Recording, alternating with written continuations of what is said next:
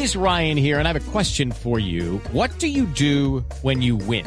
Like, are you a fist pumper? a woohooer, a hand clapper, a high fiver. I kind of like the high five, but if you want to hone in on those winning moves, check out Chumba Casino. At ChumbaCasino.com, choose from hundreds of social casino style games for your chance to redeem serious cash prizes. There are new game releases weekly, plus free daily bonuses. So don't wait. Start having the most fun ever at ChumbaCasino.com. No purchase necessary. BGW. Void were prohibited by law. See terms and conditions. 18 plus. 5 de la tarde, 9 minutos. Cambiamos de tema. Un ciudadano chileno que había sido reportado como desaparecido desde hace 36 años fue hallado en Colombia. La historia la tiene Silvia Patiño.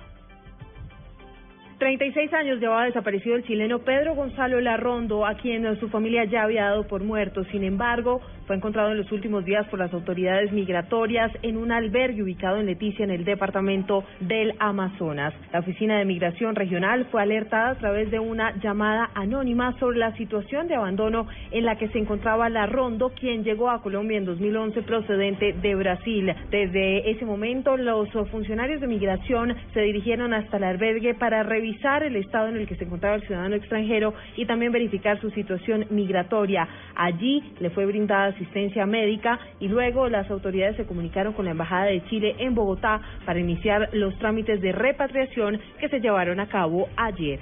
Silvia Patiño, Blue Radio.